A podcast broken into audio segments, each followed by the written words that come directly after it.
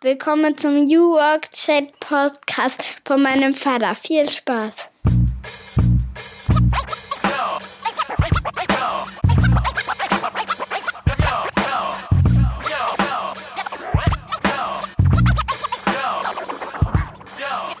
Moin und herzlich willkommen zum New Work Chat Podcast.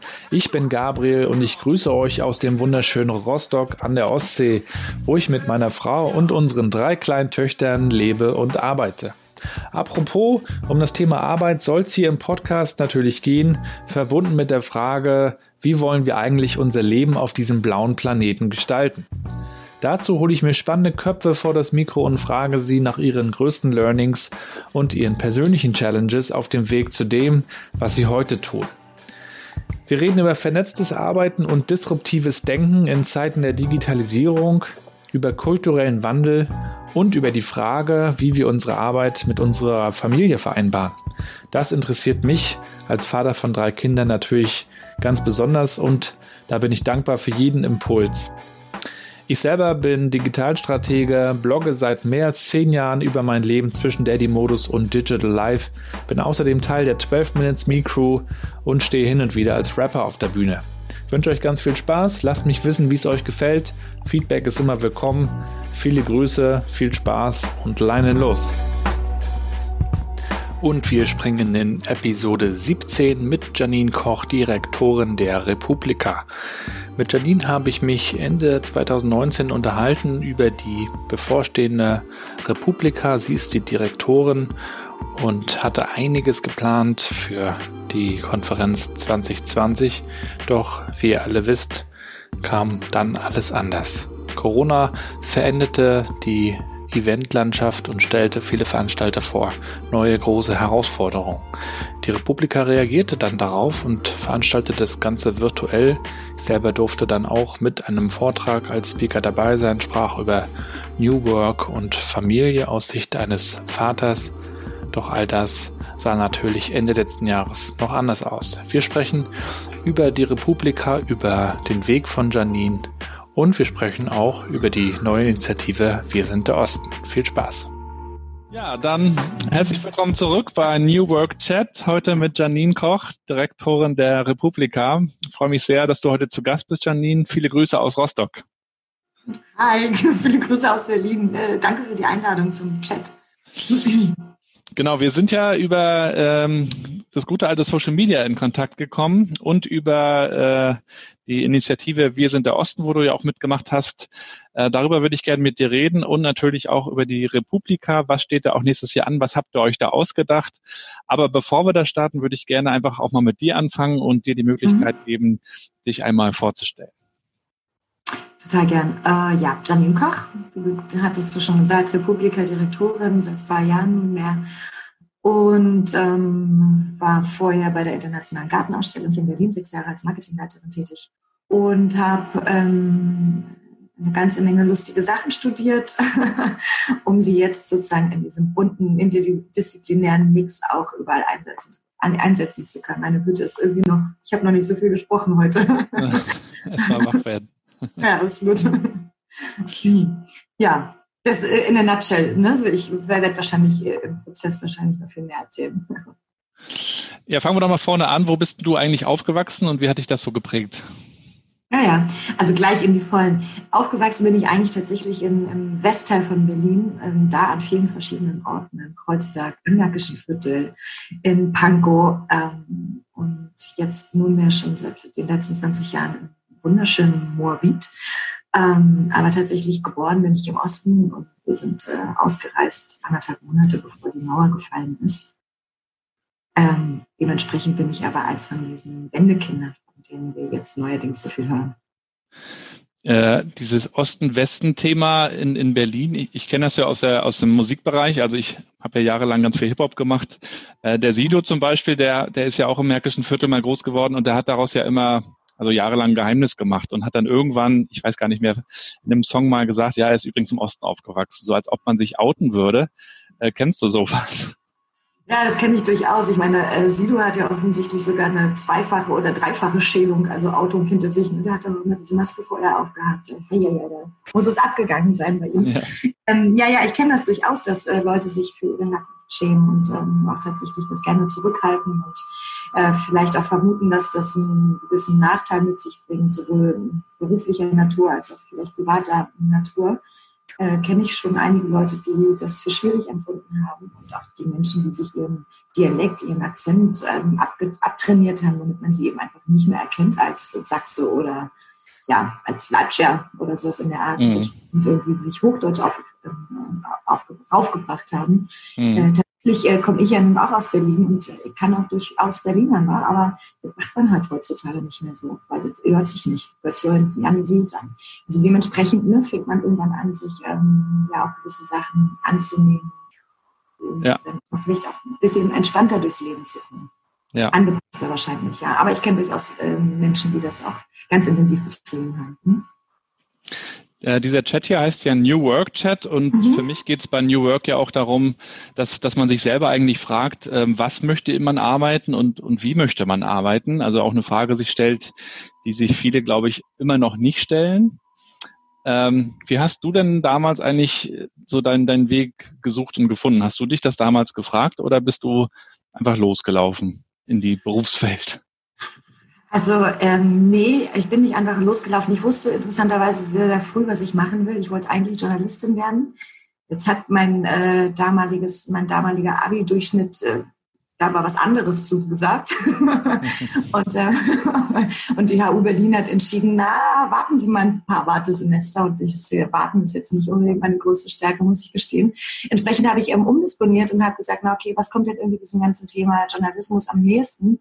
Und dann habe ich Anglistik, Amerikanistik und neuere deutsche Philologie studiert, erstmal im gesamten äh, Grundstudium, habe da auch meinen Abschluss gemacht, habe da auf dem Weg Mittelhochdeutsch, Althochdeutsch, Latein lernen dürfen. Das war alles wunderschön und habe natürlich einen super Überblick bekommen über die amerikanische, englische Kultur und Literaturlandschaft und Politik und so ist klar.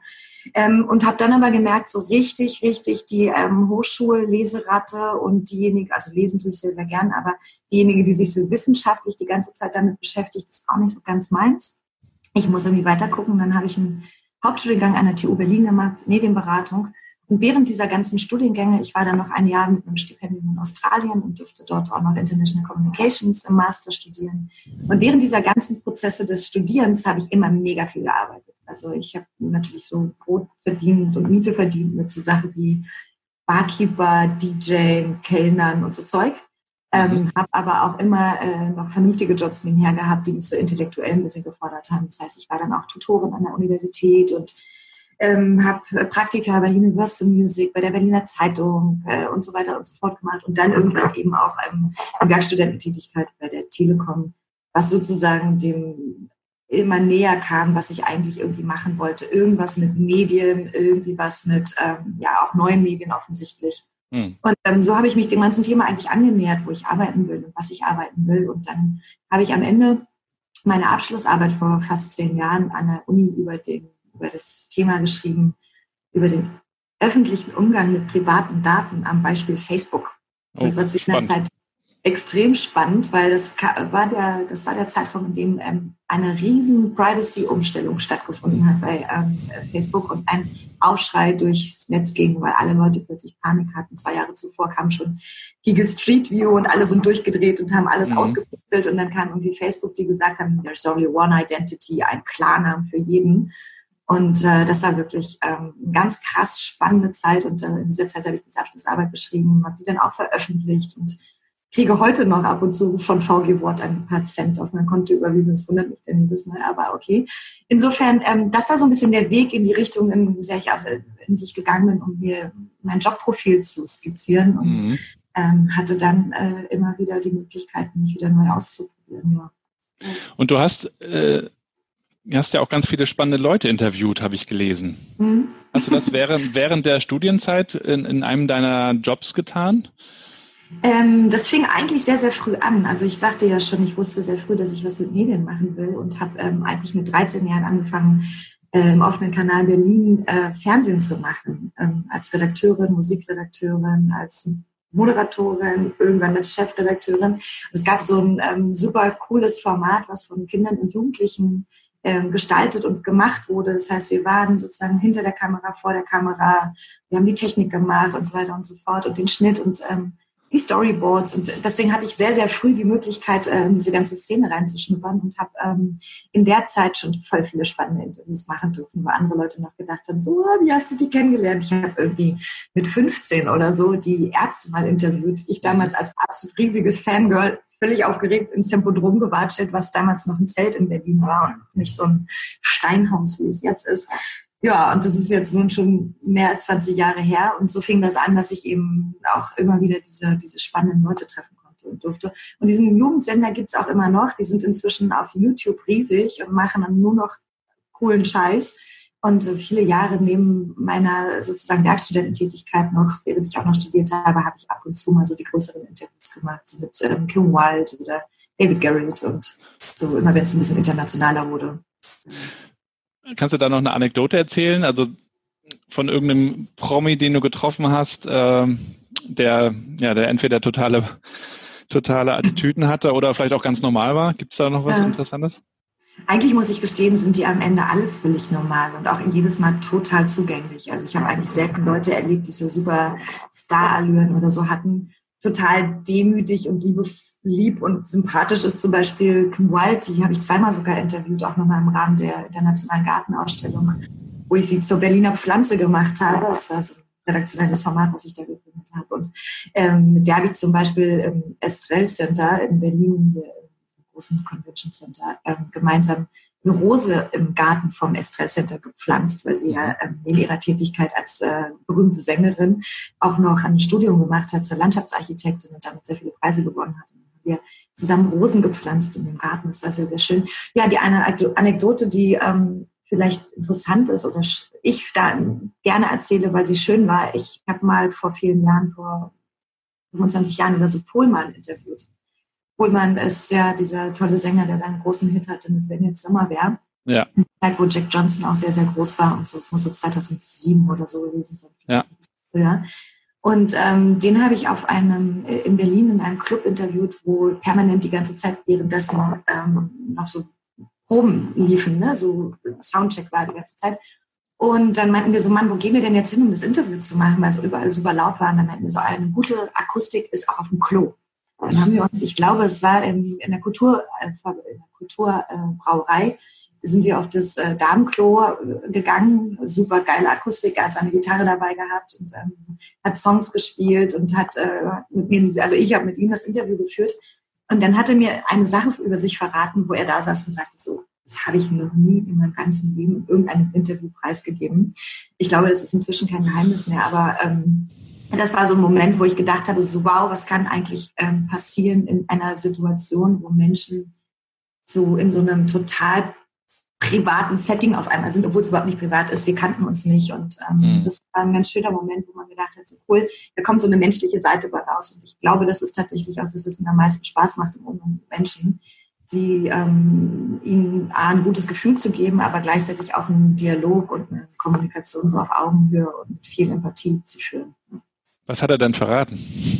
Ja, ich habe gerade überlegt, ob ich das preisgebe. Ich denke, die ganze Welt weiß das schon. Ich, ich, bin mir nicht sicher, was die ganze Welt weiß. Ähm, Pullman, bleibt, falls es bleibt unter uns.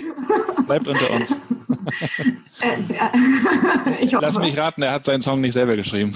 Nein, oh Gott, oh Gott, nein. Er hat ganz im Gegenteil, es ist ein sehr, äh, wirklich was sehr Privates gewesen. Er hat erzählt, dass er viele Jahre in der ähm, Jugend ähm, Legastheniker war und einfach Probleme hatte, zu mhm. schreiben und ähm, ihm das natürlich ein riesen äh, bereitet hat beim Songwriting und auch diese Bürde und Hürde, die er auf sich genommen hat, den Leuten dann irgendwann mitzuteilen, so Hilfe übrigens, wundert euch mal nicht, mhm. ich habe hier diese Schwäche die, und ähm, das war ein, wirklich ein krasser Moment, weil er so erstaunt war, dass er mir das erzählt hat und ich entsprechend erstaunt, auch erstaunt war. Also wie gesagt, guck mal, wenn du es jetzt hörst, die mal siehst oder so, um, still appreciate. He's on earth.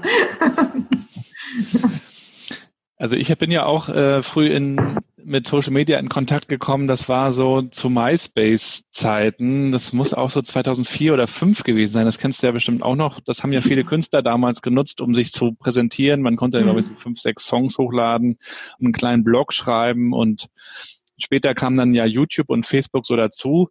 Heutzutage ist ja Facebook schon wieder total uncool. Mhm. Äh, die, die jungen Leute, mit denen man sich unterhält, äh, auch unsere Azubis hier bei der Ostseesparkasse, wo ich arbeite, die, die sind gar nicht mehr bei Facebook, mhm. sondern die sind halt bei Instagram hauptsächlich und nutzen WhatsApp und vielleicht noch TikTok.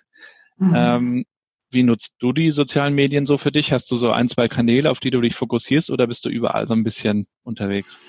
Nee, überall auf gar keinen Fall sehr durch. Also ich fokussiere mich schon natürlich auf die Netzwerke, die mir irgendwie im beruflichen Leben was bringen, beziehungsweise wichtig sind für Vernetzung. Also ähm, das ist natürlich LinkedIn, das ist auch immer noch Sing, auch wenn das immer weniger wird, muss man ganz offen gestehen, weil natürlich die Kontakte auch immer globalisierter und internationaler werden und so. Ähm, und für den ähm, so News-Konsum, um kurz zu gucken, was geht eigentlich ab in der Welt, ist Twitter immer noch so das Netzwerk der Wahl.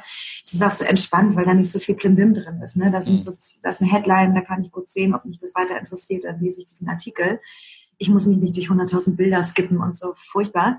Und ansonsten, just for fun, finde ich immer noch Facebook witzig, wobei ich da eigentlich nur Schrott poste. Also für alle Leute, die mit mir auf Facebook befreundet sind, ich muss mich entschuldigen für den bisweilen doch nicht so gehaltvollen Inhalt, aber ähm, das ist für mich echt auch so, so ein totgelaufenes Tool und ähm, da habe ich halt einfach viele Jahre auch Urlaubsfotos hochgeladen und viele Jahre meine ganzen Kontakte, Kontakte gesammelt.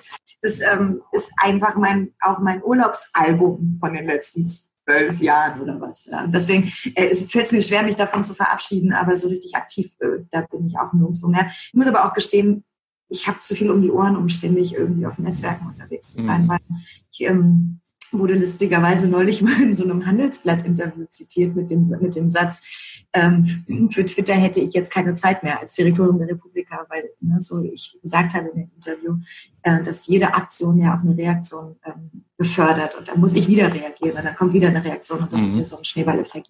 Und das kann ich zeitlich gar nicht. Und ähm, ja, deswegen Twitter ist eigentlich das Tool der Wahl und Instagram ist mir zu krass, ist mir zu einfach die Leute sind mir da zu doll aufs Bild fixiert und so, da ist mir zu, viel, zu wenig in. Social Media, genau. Und du bist dann ja, hast du erzählt, äh, zur Telekom äh, gegangen und hast dort auch Social Media gemacht. Erzähl doch mal, genau, ich, äh, wie das war. Ähm, das war sehr, sehr spannend, weil ich in der Zeit äh, bei der Telekom war, wo Social Media gerade erst aufkam. Also 2008 wurde ja Facebook auf Deutsch in Deutschland eingeführt. Das heißt, davor gab es die ganzen Geeks, die schon globalisiert äh, durch die Welt geritten sind. Die hatten schon mhm. ihren Account irgendwie. Aber in Deutschland ist es eben erst 2008 angekommen. Und ich war bei der Telekom von 2009 bis 2011 oder 10 oder so, so anderthalb Jahre ungefähr und hatte die große Möglichkeit, da Social Media aufzubauen. Also es gab da einen in der Products and Innovation Abteilung, die jetzt inzwischen nicht mehr so heißt oder vielleicht gar nicht mehr existiert, ich weiß es nicht, gab es ein Produkt, das nannte sich Twister. Das war so ein ähm, EPG, ähm, also ein, äh, ein, eigentlich eine Fernsehzeitung, eine digitale Fernsehzeitung. Und äh, dieses, diese, dieses Produkt sollte vermarktet werden und sollte vor allem fresh und modern vermarktet werden. Und damals sind alle Online-Marketing-Heinis, Entschuldigung, also Online-Marketing-Menschen sind äh, ganz intensiv immer auf irgendwelche Wallpapers und irgendwelche Banner und hier noch irgendwelche, ne, so die typischen damaligen ähm, Möglichkeiten, wie man irgendwie Online-Marketing betrieben hat, gegangen. Und ähm, ich habe mir dieses Facebook angeguckt, weil da witzigerweise keiner Bock drauf hatte. Alle so, oh, oh dieses Facebook, wie funktioniert denn das und so. Und dann gab es eben auch die Möglichkeit, eine Page dort anzulegen. Früher ja immer Privatprofile, dann eben auch so Unternehmenspages. Und da habe ich mich so reingefriemelt und reingefummelt. Und es war ziemlich spannend, muss man sagen. Und mhm. ähm, eigentlich cool, dass ich da die Chance hatte. Ich habe dann auch gleich Twitter aufgebaut und alles, was es schon gab, erstmal schön aktiviert kurze Zeit später gab es dann auch ähm, äh, Foursquare und ähm, Friendster, die deutsche Version von Foursquare und alle möglichen so Location-based Tools und so. Und ähm, damit bin ich erstmal mit dem großen Bankett losgetigert und habe mir irgendwie alles angeguckt, wie es funktioniert.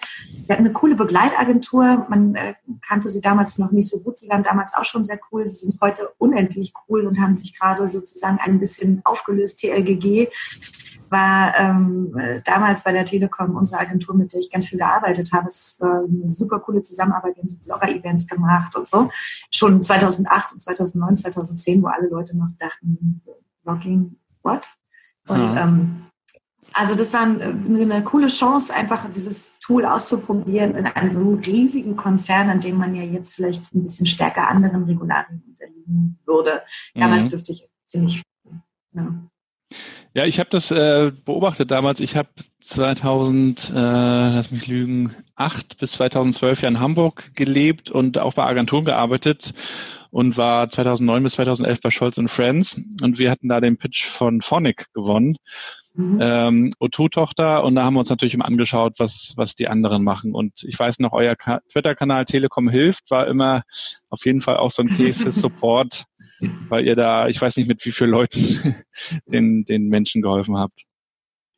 Genau, also das war dann tatsächlich auch, das war dann ein Konzern-Account. Ähm, ne? Also es gab ja dann irgendwie die einzelnen Produkte und Projekte, die dann noch eigene Accounts gemacht haben. Aber ja, die haben das witzigerweise wirklich auch sehr früh verstanden ne, bei der Telekom, dass das als Support-Kanal ganz dienlich ist. Das war, das war gut, ja. Habt ihr was gelernt für euren ja, also, so ein, also wir hatten natürlich äh, nicht diesen, diesen Riesenapparat dafür. Wir hatten mhm. einen äh, Kanal pro Netzwerk, ähm, aber wir haben dann eben auch schnell gemerkt, dass dass dieser Branding-Ansatz, den man ganz am Anfang hat, dann doch schnell äh, dem Support äh, weicht, weil die Leute einfach Probleme haben und äh, auch in Echtzeit natürlich erwarten, dass du denen irgendwie helfen kannst. Absolut. Und äh, da kannst du natürlich immer noch so viel sagen, hier ähm, Kampagne, dies, Kampagne, das, das wollen die Leute dann oft so gar nicht haben. Absolut nicht. Also viel, viel, viel krasser war eigentlich ähm, meine Social Media ähm, Erfahrungen, die ich bei der internationalen Gartenausstellung gesammelt habe, weil da gehen wir noch mal vier, fünf, sechs, sieben Jahre weiter in der Entwicklung, auch in der Rezeption und der ähm, Wahrnehmung von in Social Media bei den Menschen, wie sie auch heutzutage selbstverständlich diese Tools nutzen. Und das äh, war mega krass. Also da gab es dann Stimmen aus, äh, aus meinem Unternehmen, die sagten, wir sollten Öffnungszeiten einführen. Ja. Ich so, mh, hm, scheiße, das wird nicht funktionieren, das wird nicht fliegen mit diesen Öffnungszeiten, aber wir müssen uns was einfallen lassen, damit die uns sozusagen nicht permanent auf der Nase herumtanzen. Das klingt jetzt ähm, äh, krasser als es ist, aber das war so hart, einfach ja. eine, eine, sich selber zu regulieren, in welcher Geschwindigkeit antworte ich, was, äh, was, also welche Fragen beantwortet man, was lässt man eigentlich zu. Also da habe ich nochmal so einen richtigen Paradigmenwechsel erlebt, auch von Netiquette und von mhm. Code of Conduct, den man einfach irgendwie nicht nur nach außen gibt, sondern den man nach innen leben muss, den man aufbauen muss und den man auch durchsetzen muss und so. Das war wirklich sehr, sehr krass, weil die Gartenausstellung ähm, mag man vielleicht gar nicht glauben, das klingt so ähm, sweet und so, ach, das ist doch was Hübsches und Nettes. Das hat so krass viel Bürgerproteste mit sich gebracht, ähm, mhm. Die so hart zu moderieren waren. Ich habe, äh, ich glaube, im Jahr 2013, 2014, äh, in den, in den, über Weihnachten und Silvester komplette Nachtschichten gefahren, weil die ähm, uns die, äh, die Facebook-Seite permanent dupliziert haben im Netz. Also ah. es gab halt eine Bürgerprotestbewegung. Und dann so nachgebaut. Mhm. Nachgebaut, nachgebaut, nachgebaut und dann immer in unserem vermeintlichen Namen äh, andere Kommentare kommentiert und zwar äh, komplett ausfallend, also haben Ausdrücke verwendet. Also man kennt diese Ausdrücke, die Frau Künast jetzt auch mehrfach an sich heran hat tragen lassen müssen. Das war wirklich eine harte Erfahrung von Community Management und Hate Speech und wie man sozusagen Krisenkommunikation im Social Web macht. Das möchte ich nicht missen die Erfahrung möchte sie aber auch nie wieder machen. ja. Ich habe mal einen richtigen Shitstorm mit äh, erlebt. Ich war nach, nach Scholz und Friends in Hamburg, war ich bei DDB, Tribal, mhm. die haben ja auch für die Telekom einiges gemacht, die Million Voices Kampagne zum Beispiel. Mhm. Und äh, ein anderer Kunde war halt Volkswagen. Ist ja einer der größten Kunden schon sehr, sehr lange bei DDB. Und da gab es diesen, diesen äh, Spot, der beim Super Bowl lief mit diesem äh, mhm. Darth Vader, diesem kleinen Kind im Darth Vader Kostüm. Ja.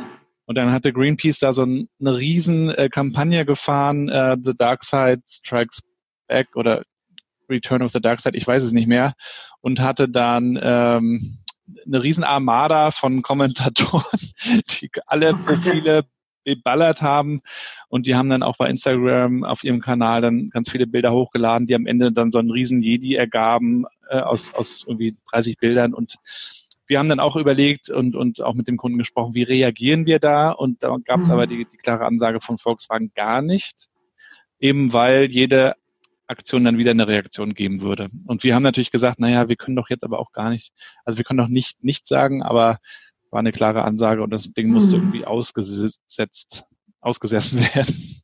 Don't feed the troll. genau.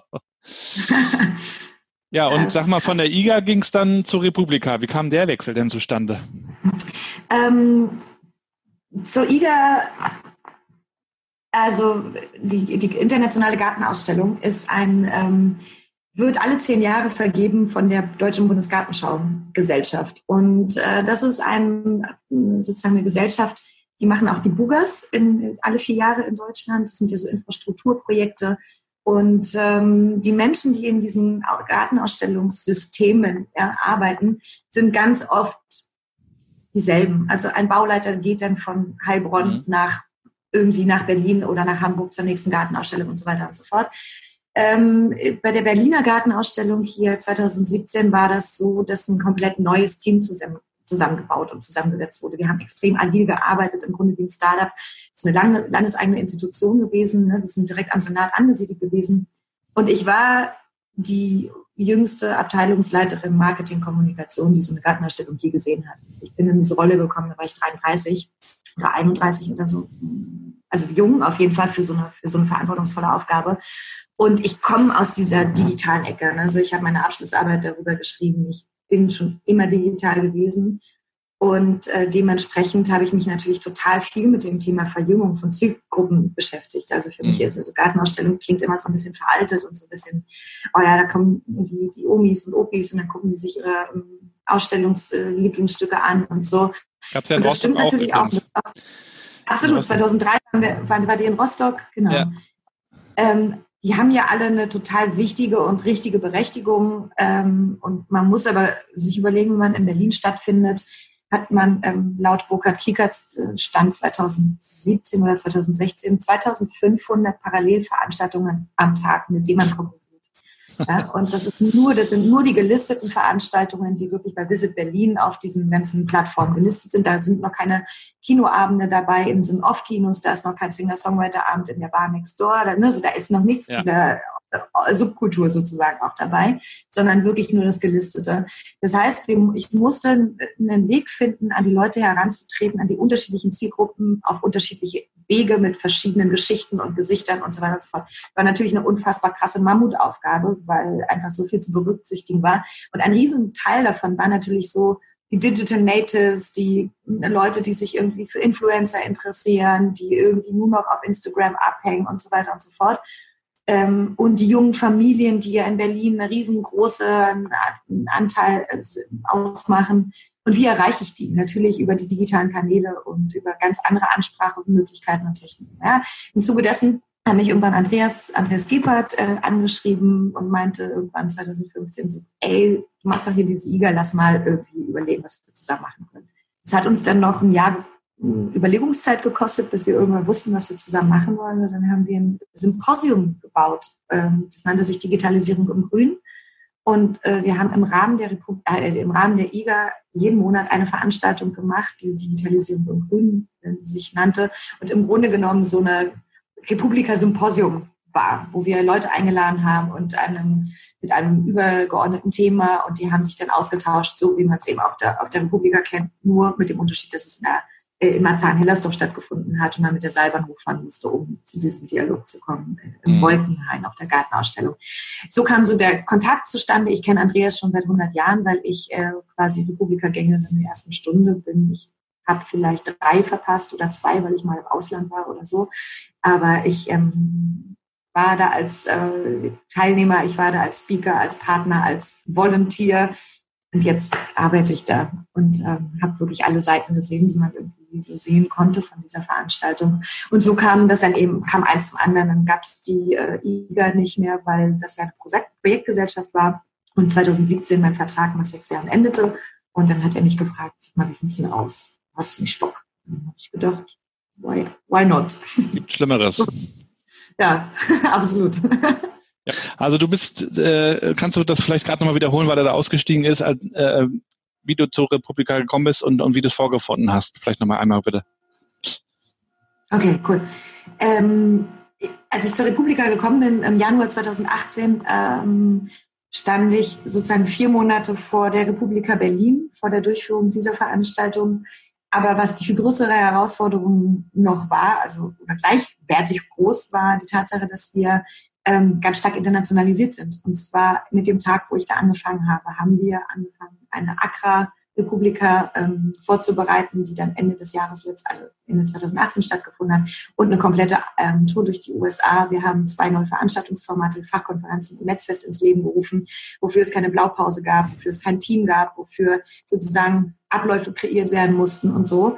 Parallel dazu diese internationalen Projekte, die budgetiert, strategisch aufgesetzt werden mussten, verhandelt werden mussten und so weiter und so fort. Also ich bin zu einem Zeitpunkt gekommen, wo richtig Alarm war mhm. und alles irgendwie gleichzeitig aufgebaut, strukturiert und organisiert werden musste. Es war äh, eine sehr krasse, sehr ähm, atemberaubende im wahrsten Sinne des Wortes ähm, Zeit, muss ich wirklich sagen. Und so ging das auch das ganze Jahr über weiter. So ging es eigentlich auch in diesem Jahr noch weiter, weil unsere USA-Tour hat erst jetzt ähm, im November ähm, erst äh, sein Ende gefunden. Also wir waren jetzt zuletzt in Portland und damit ist dieses wunderbar Together, dieses Deutschland der USA beendet worden, was wir mit dem Auswärtigen Amt zusammen durchgeführt haben. Das heißt also, diese, diese krasse Transformationszeit und diese krasse Aufbruchsphase, die ähm, dauerte jetzt zwei Jahre an. Und sie zog natürlich ganz viel so strukturelle Sachen nach sich, ähm, die ich, wir sind mit dem Unternehmen umgezogen. Wir saßen elf Jahre lang in der Schönhauser Allee. Jetzt sitzen wir in Schöneberg und haben ein tolles ähm, tolles Großraumbüro, wo wir alle miteinander kreativ arbeiten können, was auch als Keimzelle sozusagen, als Treibhaus für kreative Ideen ähm, dienen soll, wo wir auch mal Leute einladen können, um so Partner-Open Houses zu veranstalten und so. Also das lief eben auch noch parallel ein komplettes Unternehmen, ein kompletter Unternehmensumzug, da sind wir vor einem Jahr hingezogen. Also was ich sagen will, ich habe das in einem Momentum sozusagen übernommen, oder bin eingestiegen, als einfach alles komplett neu gedacht werden konnte, dürfte, sollte, musste. Und das ist eine total krasse Herausforderung, eine total spannende Aufgabe. Ähm, und ja, jetzt sind wir aber gerade in so einem Momentum, wo man sagt, so cool, wir haben jetzt irgendwie alles einmal durchlebt, jetzt können wir ja mal ein bisschen weitermachen, entspannt. Ja. Und das Ihr habt ja auch ein spannendes Motto euch schon überlegt für, für die nächste mhm. Republika 2020 ASAP, ASAP. Kannst du das mhm. auch nochmal erklären? Wie seid ihr darauf gekommen und was kann man sich darunter vorstellen?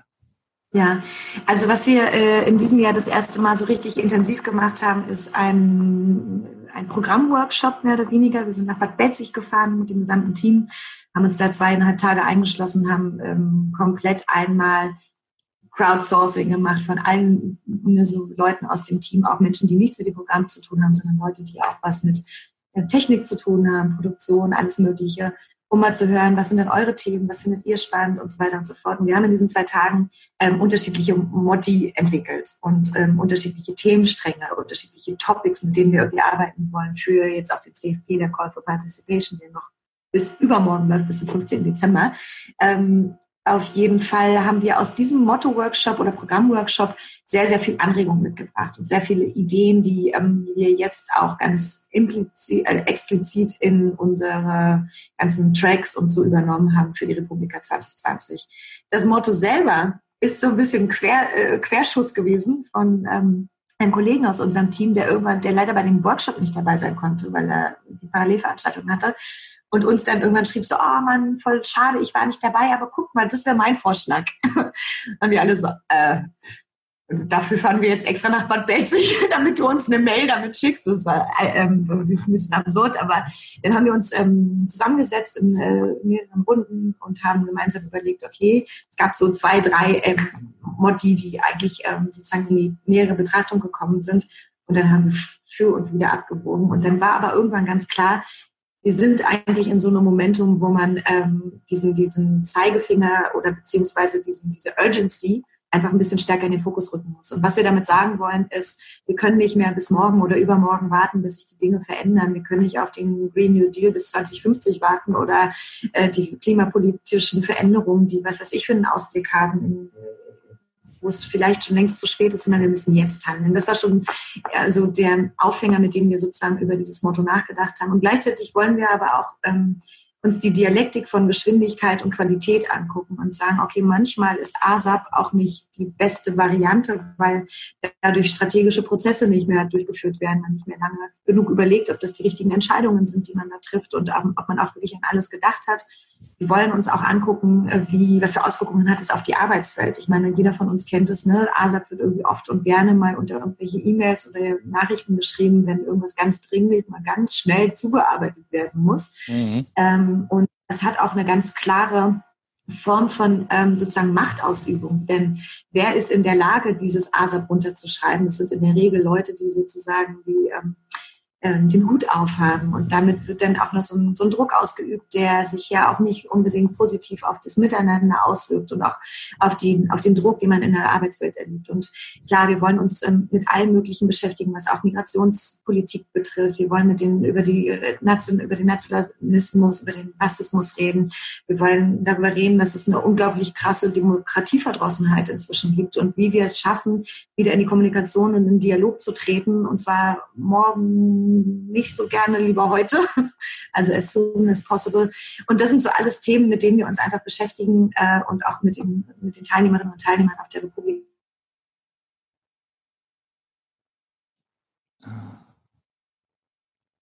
diskutieren wollen. Das ist das ganze Thema Freiheit, das ist das Thema Nachhaltigkeit. Dem widmen wir im Übrigen im kommenden Jahr ein ganzes Haus. Also das Kühlhaus neben der Station äh, haben wir äh, umbenannt in Treibhaus. Und dort wird das ganze äh, Thema Nachhaltigkeit, und zwar die soziale, ökonomische und ökologische Nachhaltigkeit, einmal aus allen Facetten beleuchtet, interdisziplinär mit unterschiedlichen Institutionen, Ministerien, mit NGOs, mit Künstlerinnen, Medienschaffenden. Also da wollen wir das einmal komplett ähm, upside down drehen. Und ähm, das sind so die Foki-Themen und äh, da freuen wir uns schon sehr. Ist das für dich auch ein gewisser Druck, der dir auf dir lastet? Oder sagst du, das ist einfach eine tolle Herausforderung, das macht einfach Spaß, diese Arbeit? Letzteres. Also wenn ich jetzt permanent mit so einem Druckgefühl durch die Gegend laufen würde, dann würde ich mich, glaube ich, ähm, behindern in der, äh, in, in, in, der Arbeitsweise, weil das ist wirklich so unfassbar viel, was man zu organisieren hat, woran man zu denken hat, wem man zu antworten hat und ähm, dass man äh, das Drucken, glaube ich, ein ganz, ganz schlechter äh, sozusagen Berater wäre an der Stelle, ähnlich wie Angst oder so. Ja, also ähm, das kann man nicht machen. Also das ist schon eine hohe Anspannung, das kann ich absolut nicht verneinen. Und ähm, es ist eine absolut hohe Termindichte und so weiter und so fort, aber es macht super viel Spaß und es ist eine, eine Chance. Und ähm, mhm. so empfinde ich das auch und denke mir, das ist ähm, einfach großartig, an so einem, einem, Projekt mitarbeiten zu können und zu dürfen und mitgestalten zu dürfen, was ähm, äh, so eine wichtige Dialogplattform geworden ist für die Zivilgesellschaft, die Politik, die Medien. Und ähm, das äh, ist, wie gesagt, also kein Druck, sondern eher eine, eine Freude. Wie schaffst du es denn, dich bei all diesen Aufgaben, und ich möchte auch gar nicht wissen, wie, wann dein Tag äh, startet und wann er endet, wie schaffst du es, dich da zu organisieren und auch mal vielleicht ein, Luft zu holen und das auch mal einzuplanen? Wie machst du das? Einplanen ist ein guter Begriff an der Stelle. Tatsächlich ähm, plane ich mir Luft holen sozusagen echt in den Kalender. Das heißt, es gibt ein paar Blöcke in meinem Kalender, zum Beispiel, klingt ein bisschen banal, aber äh, in meinem Kalender steht immer um 13 Uhr Mittag. Ja? Also, äh, und da wissen auch alle, da bitte nichts drüber buchen und da kommen keine Termine rein. Ob ich denn wirklich am Ende eine Mittagspause mache oder nicht, das ist noch nicht so ganz, äh, habe ich noch nicht so ganz mit mir austaxiert, aber äh, faktisch ist das eine, eine eingeplante Situation. Äh, ansonsten, äh, ja, äh, frage ich mich das auch noch, wie ich das noch besser äh, intensivieren kann. Aber was ich ab und zu mal mache, ist wirklich den Stecker ganz komplett ziehen. Also ähm, ich habe immer mal wieder die, ähm, die, die, die, die, ich bin immer mal wieder in solche sogenannten Schweigecamps gegangen. Mhm. Es eine, gibt eine Meditationstechnik, die nennt sich Vipassana und da geht man, es gibt ganz viele ähm, Orte in, in ganz, auf der ganzen Welt, wo man hingehen kann. Da kommt man hin, macht einen zehn Tage Kurs da meditiert man zehn Tage lang und bevor man aber dort reinkommt, muss man alles, was in irgendeiner Weise mit Kommunikation zu tun hat, ablegen. Das heißt, man geht da ohne Handy, ohne Stift, ohne Zettel, ohne irgendwas rein. Man darf mit den äh, Leuten, die da vor Ort sind, kein einziges Wort reden. Man darf auch nicht per Augen kommunizieren oder nicken oder Türen aufhalten. Also weil das ist äh, Watzlawick, man kann nicht nicht kommunizieren. Ähm, das gilt eben auch für Mimik und Gestik. Das heißt, alles davon muss man ablegen. Und man kann sich gar nicht vorstellen, A, wie befreiend das ist, also wie aufgeräumt man irgendwann dann ist, weil man auf einmal nicht mehr agieren und reagieren muss und so. Und auf der anderen Seite ähm, ist das auch eine unglaubliche Herausforderung, vor allen Dingen für die Leute, die eigentlich wirklich mit sich zu strugglen haben. Man merkt es dann immer, wenn die Leute so rumrennen und feststellen, also wie sie völlig aufgeregt äh, den Vögeln hinterher zwitschern oder so. Also es gibt ganz komische Situationen, wo man echt feststellt, was, wie, wie schwierig das ist, einfach mal die Klappe zu halten für zehn Tage. Aber das sind so Momente, die ich immer mal wieder so einräume, um mich zu erden und mhm. runterzukommen. Und äh, als Berlinerin bist du sicherlich auch mit der Ostsee sehr vertraut und fährst dann mal hoch. Du warst auch neulich in Ahrenshoop, hast du mir geschrieben, ne? Ja, genau, wo ich dachte, dass wir uns vielleicht kurz da sehen könnten. Richtig, die Ostsee ist natürlich immer das Naherholungsziel sozusagen und da bin ich super oft und super gerne und ähm, da kann man natürlich echt am Strand lang spazieren und einfach die Seele baumeln lassen. Das ist dann sozusagen die entspanntere Variante von dem Totalschweigen. genau.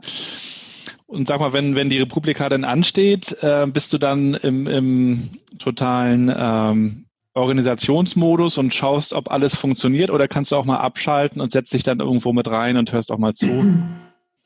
Ähm, zuhören tatsächlich eher selten, aber abschalten oder beziehungsweise loslassen total gut und gerne, weil ähm, die ganze krasse Arbeit, das, was wirklich irgendwie aufwendig ist und das, was organisiert werden muss und so, ist im Vorfeld. Also alles, was man bis zu dem Zeitpunkt nicht geschafft hat, ist auch nicht mehr irgendwie last minute, mal eben hektisch noch auf der Veranstaltung zu organisieren. Also da rede ich nicht davon, dass man vielleicht noch mal eine Packung Tiffix-Bänder irgendwo besorgen muss, sondern wenn du bis dahin nicht das große Ganze äh, geschafft hast, mit deinem Team irgendwie auf die Beine zu stellen, dann lohnt auch keine Panikattacke mehr auf der Veranstaltung. Das heißt, die Veranstaltung selber ist ähm, super intensiv und krass und voller Anspannung, aber nicht im Sinne der Organisation, sondern es sind einfach viele Termine. Man führt hunderttausende von Gesprächen, man schüttelt diverse Hände, man gibt irgendwie, man sagt an, man begrüßt, man ist auf diesen ganzen unterschiedlichen Panels auch immer drin, ab und zu mit drin.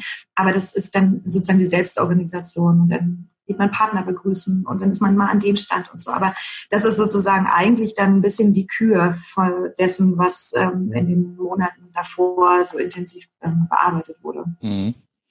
Ich finde es ja auch interessant, dass äh, wir, also wir reden alle viel über Digitalisierung und unser Leben wird mehr und mehr digitalisiert. Das geht morgens schon los. Äh, wir sind in unserem Smart Home und sind dann unterwegs mit unserer Fernbedienung des Lebens quasi. Und trotzdem gibt es immer wieder auch ich will gar nicht sagen Antitrend, aber so eine, so eine Entwicklung, Bewegung, dass, dass Menschen sich offline, analog begegnen und austauschen. Also das merken wir selbst bei den Banken, merken wir das. Die Leute wollen nach wie vor auch in der Filiale mit Menschen sprechen und eine Empfehlung mhm. haben. Wir merken das aber auch in, in anderen Bereichen. Und ich glaube, Veranstaltungen äh, sind da auch nach wie vor extrem wichtig, weil nichts eben so emotional sein kann wie, wie eine Veranstaltung, wo du quasi mit, mit allen Sinnen ähm, Dinge aufnehmen kannst und dich austauschen kannst. Und das, man kann sich viele Videos anschauen. Ich schaue mir auch zum Beispiel viele YouTube-Videos an und auch von, von Vorträgen, von Konferenzen manchmal, zu denen ich nicht immer fahren kann. Aber wenn du vor Ort bist, die Menschen siehst und vielleicht nochmal ein Wort wechselst, mhm. ist das immer was anderes. Gleichzeitig haben es natürlich auch viele Veranstalter schwer mit ihren Formaten. Also man denke an die CeBIT, die dann irgendwann auch aufgegeben haben. Also was glaubst du, wie, wie schafft ihr das oder wie wollt ihr das auch zukünftig schaffen als Veranstaltung und ja als großes Format äh, in dieser Zeit erfolgreich zu sein? Total gute Frage und eine, die wir uns natürlich auch immer und immer und immer wieder stellen. Wie schafft man das, das ähm, groß und wichtig zu halten, aber ohne den, die Werte zu verlieren und so weiter und so fort. Das ist eine, äh, das ist ein extremes Wabonspiel. Also einerseits sind wir extrem gewachsen in den letzten Jahren und kriegen immer mehr mediale Aufmerksamkeit. Ich habe es eingangs gesagt, irgendwie letztes Jahr war, oder dieses Jahr, Entschuldigung, dieses Jahr noch dieses Jahr, waren wir irgendwie zweimal in der Tagesschau abends. Ne? So, dann sitzt man ganz kurz in einem Hotelzimmer und denkt so, wow, das ist ja die Veranstaltung, wo ich gerade bin. Wirklich witzig. Ähm, und gleichzeitig, also, und das habe ich auch ähm, meinem Team gesagt jetzt in, in der Vorbereitungszeit, Zeit für die RP20. Ich meinte so, es geht nicht um größer, schneller, besser, weiter, sondern es geht um Qualitätssicherung. Also alles, was wir jetzt betreiben für die Republika 2020, hat vor allen Dingen äh, den Hintergrund zu sagen, wir wollen genauso guten Standard Qualität und Inhalte abliefern, wie wir es in diesem Jahr geschafft haben, mit äh, viel Herzblut, mit viel Liebe zum Detail, mit wirklich einer Kleinteiligkeit, die man sich manchmal gar nicht vorstellen kann. Es sieht nach außen alles so leicht und easy aus und nach innen ist es natürlich eine eine Maschine, die dahinter steht. Mhm. Und ähm, wie, wie wir das trotzdem weiterhin spannend halten, ist natürlich ein bisschen unser Geheimnis in den letzten Jahren oder in, in, den ganzen Jahren. Wir haben immer ein neues Design, wir haben immer ein neues Motto. Und wir haben eine immer komplett neue Zusammenstellung auch von Partnerinnen vor Ort und damit auch eine ganz unterschiedliche Themensetzung. Also wir sind so divers in der Aufstellung, wie wir, wie wir mit Digitalisierungsthemen umgehen und mit Gesellschaftsthemen. Das, das wird erstmal inhaltlich gar nicht langweilig, weil das ist einfach das, was uns alle was angeht. Und die tatsächlich der Umgang mit dem Motto und ähm, sich daraus immer wieder neu zu erfinden, das ist ja quasi einer unserer absoluten USPs, die wir seit den, seit den Anfängen haben. Und ähm, ich glaube, wenn wir das schaffen, das beizubehalten und auch den Leuten weiterhin so zu vermitteln, dass es eine Relevanz für sie hat oder aber noch ein Stück hinaus, wir verstehen uns ja auch als Agenda-Setting. Ähm. Also wenn, äh, eigentlich ein, das Thema immer noch ein Stück früher auf dem, auf dem Punkt zu haben, als vielleicht andere Leute das schon äh, gesehen haben. Wenn uns das weiterhin gelingt, dann bin ich da guter Dinge, dass das auch weiterhin gut und erfolgreich sein kann. Aber natürlich ist ein hoher Druck, was das angeht, auch da. Also wir sehen natürlich auch, was wie viele Parallelveranstaltungen stattfinden und alles in so einer Metropolregion, also alles so in so einem Umkreis von 150, 200 Kilometern, wo die Leute ja heutzutage mobil sind und hinfahren können und so. Ähm, aber ähm, noch wachsen wir, noch werden es immer mehr Teilnehmerinnen und Teilnehmer. Ähm, deswegen gibt es noch keinen so einen Alarmzustand, aber wir sind hellwach. Wir sind hellwach und ähm, gucken auch, was andere machen und stellen fest, ach ja, das ist ja auch eine gute Idee, vernetzen uns auch intensiv mit anderen äh, Veranstaltern und so. Und ich glaube, das ist auch tatsächlich ein Geheimnis, dass man einfach nicht im Süppchen alleine kocht, sondern dass man einfach mal anfängt, miteinander zu reden und mhm. so sich zu unterstützen ohne so Copycat-mäßig irgendwas einfach abzukupfern, sondern dass man einfach auch mal hört, wie machen andere das und ähm, was kann man auch voneinander lernen. Mhm. Aber ich beobachte da ja auch so einen, so einen Festival-Trend, oder? Dass immer mhm. mehr Musik eingebunden wird. Also South by Southwest ist das ja, glaube ich, schon immer so. Ich weiß es nicht genau. Mhm. Aber ja, ich sehe das auch, ja, ich sehe das auch in Deutschland bei vielen Konferenzen ja. oder auch Tagungen, die sich dann äh, Bands mit einbinden, was ich persönlich sehr schön finde. Ähm, aber es entwickelt sich natürlich so als Format. Äh, ich weiß auch noch bei Twitter so vor paar Jahren, da war die Republika immer so das, das Klassentreffen, so das alljährliche, mhm. ah, fest auch zur Republika, dann wurde das Profilbild angepasst und ähm, es war also früher so ein bisschen das Treffen auch für Nerds, so gefühlt. Mhm. Und heute ist es eben so ein gesellschaftliches äh, Happening, wie du schon sagst, die Tagesschau berichtet darüber. Und wenn, spätestens wenn du da drin bist, hast du es ja irgendwie geschafft und alle, alle erfahren davon. Ähm, was würdest du denn jemandem sagen, der noch nie auf einer Republika war und der vielleicht jetzt auch kein Digital Native ist? Warum sollte er mal kommen? Ähm, äh, zuerst noch ganz kurz zu deiner Klassenfahrt und dieser Nerd-Konferenz-Charaktergeschichte. Dieses Klassenfahrt-Thema haben wir immer noch. Also, ja. ne, so, du, wenn du immer noch Twitter beobachtest, die schreiben immer noch so, yeah, endlich geht's los und so, Zugtreffen und so. Und diese Twitter-Overlays funktionieren auch immer noch und so. Das ist auch das, worüber wir uns eigentlich jedes Jahr aufs Neue äh, über, also freuen, weil wir einfach feststellen, die sind immer noch da. Und das sind die, das ist die ganze Community, die auf dem Hof abhängt. Ja? Also wenn man, wenn man sie sucht, dann sind sie auf dem Hof. Ähm, und die äh, sind ja jetzt auch ganz spannend, die binden wir gerade so als Mentoren ein. Ne? So, also wir haben jetzt ein Mentorinnenprogramm dieses Jahr das erste Mal ähm, auf die Beine gestellt und haben Menschen identifiziert, die uns so viele Jahre schon ähm, treu sind und immer wieder da sind und die Diskussionen auch im Netz, aber eben auch vor Ort so intensiv bereichern. Und jetzt ähm, sind das Mentorinnen, die eben die Newbies über die Fläche führen. Also da kriege ich jetzt nochmal den, den Schwung hin zu deiner Ursprungsfrage. Das würde ich empfehlen um ganz ehrlich zu sein, für alle Leute, die noch nie auf der Republika waren, ist es ein total immersives Erlebnis. Also du kommst da hin und du erwartest vielleicht, ja, es ist eine Konferenz, irgendjemand hat vielleicht auch mal Messe dazu gesagt, ne? aber in Wirklichkeit ist das natürlich ein, eine Gesamtperformance, die man da erlebt, weil das ähm, ja eben ja, uns sehr viel Mühe geben damit, dass das äh, Design sehr ansprechend ist, dass es sehr bunt ist, dass es eben, ähm, dass die äh, ganzen Partnerstände alle identisch aussehen, damit man einfach wirklich in den Content eintauchen kann und sich dann nicht irgendwie von so extrem viel Geballer ablenken lassen muss und sich wirklich mit den Inhalten beschäftigen kann.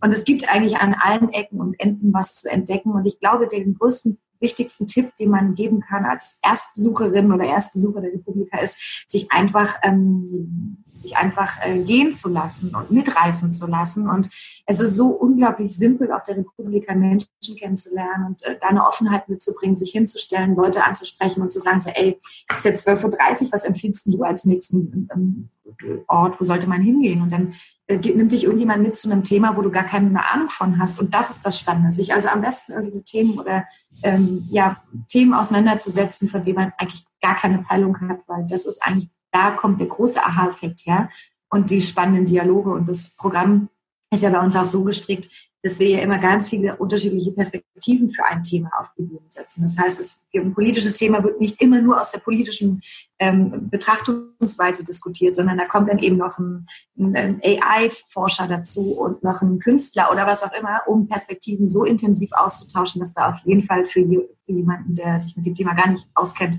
ein Aha-Effekt übrig bleibt oder zumindest irgendwas, was er da rausziehen kann. Ich glaube, das ist das Wichtigste, Offenheit und mhm. ähm, sich fallen lassen in den mhm. drei Tagen. Das, ich glaube, da nimmt man am meisten mit.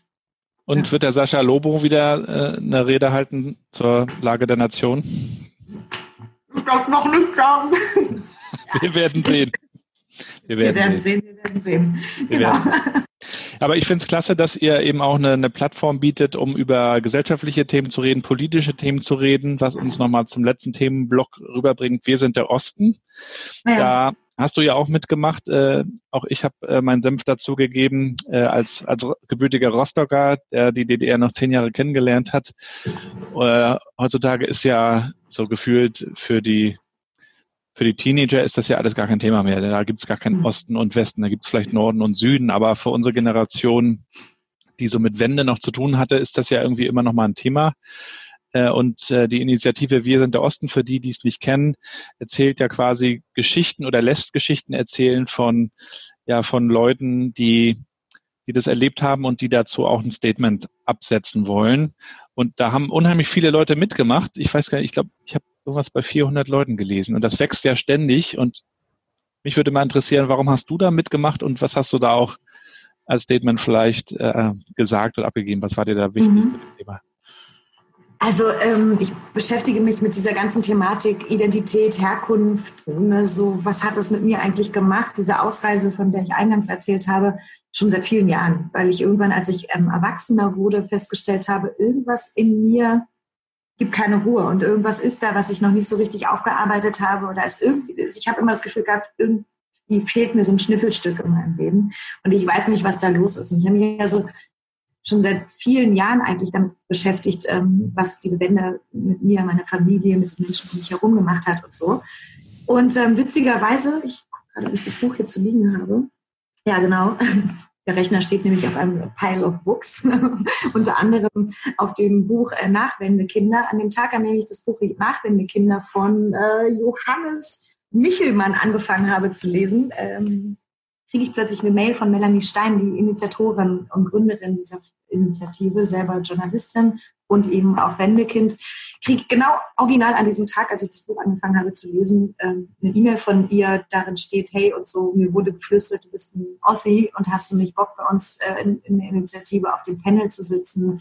Ähm, wir finden es cool, was du machst, bla bla bla. Wir wollen äh, mal dem Jammer-Ossi ein sozusagen anderes Narrativ überhelfen. Und dann dachte ich so, äh, krass, irgendwie Gänsehautmoment, weil wie gesagt, beschäftige mich ewig damit und so und habe dann trotzdem noch eine ganze Weile überlegt, ähm, ob ich bereit dazu bin, diesen Dialog nach außen zu tragen, den ich sonst viel mit Freunden oder so ähm, sozusagen im kleineren Kreis geführt habe, weil ist schon klar, also mir war schon klar, dass das irgendwie ähm, Aufmerksamkeit erregen würde, vor allen Dingen, weil es eben auch in der Zeit der 30 Jahre Mauerfall jetzt viel und so und da sowieso viel Fokus drauf lag. Und habe da wirklich noch mal eine Woche überlegt und noch mit meinen besten Menschen um mich herum gesprochen, was die meinen. Und eigentlich war es der logische Schritt zu sagen, ich mache das jetzt, weil du hast ja eingangs auch gefragt, ähm, ob das Leute, ob sich Leute eben auch dafür schämen oder irgendwie so eine, eine Scham empfunden haben, als Ostler betitelt zu werden. Und ähm, tatsächlich habe ich das aus einer ganz intrinsischen Motivation dann gemacht, weil ich wollte, ich wollte das äh, Thema für mich weiter bearbeiten und aufarbeiten und verstehen lernen, was das eigentlich mit uns gemacht hat und endlich mal mit Leuten reden, die ähnliche Erfahrungen gemacht haben. Und das war ehrlich gesagt, also dieses Panel, zu dem ich Melanie Stein damals eingeladen habe, war jetzt am 16. Oktober, es gab zwei Monate her. Seitdem ist nochmal so rasant viel passiert in meinem Umfeld, mit, mit mir persönlich. Ich, du hast Ahrenshoop angesprochen zu Beginn. Da war ich auf einem Führungskräfteseminar für Wendekinder, was von der dritten Generation Ost ins Leben gerufen wurde und durchgeführt wurde. Es war so ein krasser Knotenlöser und mindblowing äh, Momentum, was ich da erlebt habe in diesem Führungskräfteseminar für Wendekinder, weil sich plötzlich so Puzzleteile zusammengebracht haben. Und das ist der Grund, warum ich da mitgemacht habe, ähm, weil es mir wichtig ist, für mich selber zu verstehen, was ist da passiert damals und warum ist man, wie man ist und ähm, was kann ich äh, daraus lernen und vielleicht auch noch anderen Leuten mit auf den Weg geben. Und in dieser Wende-Kinder-Führungscoaching an diesem Wochenende hat sich noch eine andere ganz spannende Frage herauskristallisiert, die es irgendwie zu beantworten gilt. Und zwar, ähm, was ist eigentlich mit der Elterngeneration passiert? Also die, die ähm, von heute auf morgen damit konfrontiert wurden, dass es ihre, ihr Land nicht mehr gibt, dass es ihren, ihr Job nicht mehr gibt, dass sie eigentlich die Perspektive, die sie für lange Zeit irgendwie als irgendwie ihre, ihre Zukunft erachtet haben, dass es die nicht mehr gibt. Was ist, äh, was, was ist mit denen passiert? Die sind in einem völligen Verschwiegenheit verfallen. Die waren in einem, es ist im Grunde ein Trauma, was dort erlebt wurde. Und zwar auf Seiten der Elterngeneration wie auf Seiten der nachwendenden Kinder, weil wir uns dann irgendwann relativ schnell selbst überlassen waren und selber mhm. Verantwortung übernehmen mussten in sehr, sehr, sehr, sehr jungen Jahren. Und ähm, dieses Gap, was da entstanden ist, ähm, äh, nennt man auch zweite Pubertät sozusagen, was daraus gewachsen ist. Das habe ich auf diesem Führungskräfteseminar gelernt. Und das haben wir so rausgearbeitet, weil äh, die Frage ist wirklich, was kann ich denn jetzt noch ähm, mit meiner Elterngeneration, äh, was kann ich da jetzt noch lernen und raushören, was wir vielleicht noch gar nicht als Informationen gehoben haben. Und das ähm, sind so Prozesse, die jetzt entstanden sind, seitdem es diese Wiesen der Osten-Initiative gibt. Und die mhm. finde ich wahnsinnig schön. Also das bereichert mich gerade persönlich total. Würdest du denn sagen, du bist Ossi oder du bist Deutsche? Ja. Ich bin Europäerin, erstmal das. Äh, das äh, ist, glaube ich, das Allerwichtigste. Und wenn mich jemand fragt, bin ich ähm, gerne Ossi. Aber es hat für mich auch nie, es hat mich auch nie irgendwie gehindert, meinen Weg zu gehen. Ich habe nie so eine negative Erfahrung gemacht, dass ich da mich hätte verschämen müssen oder dass mir deswegen Steine in den Weg gelegt wurden oder so. Mhm. Insofern finde ich Ossi sein total super und ähm, sagt ja jetzt auch erstmal nur was darüber aus, wo ich geboren wurde und noch nicht so sehr was über mein Mindset oder so. Aber ähm, ja, kann ich total gut mitleben. Und du hast gesagt, ne, so was, was eingangs hast du das gefragt, was sozusagen auch noch hinten bei rauskam und was ich mir irgendwie vielleicht auch wünschen würde ich habe da als letztes Statement ähm, auf dieser Wir sind der Osten-Seite abgegeben, dass ich mir wünschen würde, dass wir künftig nicht mehr von neuen Bundesländern reden würden, denn Sprache schafft Wirklichkeit. Und das ähm, klingt so banal, aber es ist am Ende eigentlich genau wie, genauso, wie es ist, weil wir sind jetzt 30 Jahre wiedervereint im nächsten Jahr. Und wir sagen, ohne Scheiß immer noch neue Bundesländer. Also wenn man drüber nachdenkt, ist das schon irgendwie ein bisschen irre. Wir sind in zehn Jahren existiert die DDR schon so lange nicht mehr, wie sie ursprünglich existierte. Und ja. das ist, da ist irgendwas kaputt. Und ich glaube, wenn man anfängt, da eine andere Erzählweise aufzutragen und einfach andere Geschichten zu heben, eben wie die mit dem Leben der Osteninitiative und einfach auch den Dialog zwischen Ost und West herstellt und nicht nur ähm, gegeneinander, sondern mal miteinander redet und sich zuhört, ich finde auch spannend, sich mal die Perspektive des Wessis anzuhören und zu sagen, sag mal, wie war das eigentlich für dich, als wir ganzen Ossis rübergekommen sind? Also ich glaube, eine ähnliche Erfahrung haben wir ja alle dann nochmal gemeinsam gemacht, 2015. Mhm. ähm, als Frau Merkel gesagt hat, wir schaffen das und alle gedacht haben, so wie soll das gehen? Und ähm, eben da einfach einen Dialog mal ähm, aufzusetzen und zu sagen, ey, klar, schaffen wir das alles, aber wir müssen halt miteinander reden und auch einander zuhören. Und das ist spannend. Könnt ihr da stundenlang drüber reden? Das müssen wir auf jeden Fall irgendwann nochmal fortsetzen. Und Gerne. wir sind, wir sind sehr gespannt auf die Republika. Äh, wir freuen uns Voll. drauf und äh, ich glaube, ihr habt da wieder eine Menge vorbereitet und man merkt auch bei dir, mhm. wie du für das Thema brennst, äh, wie du deine richtige Leidenschaft äh, auslebst und das ist ja auch New Work im besten Sinne, glaube ich. Abschließend mhm. nochmal, habe ich nochmal zwei, drei kurze Sätze, die du bitte spontan beendest. Drei Apps auf meinem Handy, ohne die ich nicht mehr leben möchte, sind? Äh, definitiv Spotify, äh, Shazam und äh, Google Maps. Okay. Ja, langweilig, aber ja. Ein Buch, das ich sehr empfehlen kann, ist? Ähm, oh Gott, viele. Äh, Nachwendekinder zum Beispiel, was ich gerade schon gesagt habe. Ähm, ansonsten, oh Gott, ich lese so viel. Ähm, ja, Nachwendekinder ist ein super Buch. Okay, und das letzte, man sagt mir nach, dass? Ich ganz schön schnell rede. Ich habe alles gut verstanden. Okay, super. Janine, ich danke ja. dir für das Interview. Hat mich sehr gefreut. Mhm. Ein spannender Weg ähm, in Berlin über Social Media, über die IGA bis hin zur Republika. Wir sind gespannt, wie es weitergeht bei dir, werden es verfolgen, werden natürlich auch deinen Twitter-Kanal und auch gerne dein LinkedIn-Profil mit reinnehmen in den Blog. Und ich würde mich freuen, wenn wir uns dann irgendwann nochmal auf einen Kaffee im echten Leben treffen und wünsche erstmal alles Gute soweit. Das wünsche ich dir auch und vielen Dank für das Interview. Hat Spaß gemacht. Und bis ganz bald. Bis ganz bald. Ciao. Ciao. Und das war's auch schon wieder mit dem Interview. Ich hoffe, es waren ein paar spannende Ideen auch für euch dabei. Schreibt mir gerne euer Feedback zur Folge per Mail oder auch als Kommentar auf newworkchat.de oder direkt auf gabrielrad.com. Würde mich auch freuen, wenn ihr das Ganze supportet. Bewertet den Podcast, schreibt Kommentare auf iTunes. Ihr wisst, dass wir dadurch eine Sichtbarkeit bekommen und dass so auch noch mehr Leute davon mitbekommen. Wenn ihr unbedingt mal einen Gast in diesem Podcast hören wollt, auch dann sagt gerne Bescheid. Ich freue mich über Anregungen und freue mich über Empfehlungen aus dem Netzwerk. Insofern viele Grüße aus Rostock in die große weite Welt. Bis zur nächsten Folge und bleibt connected. Ciao.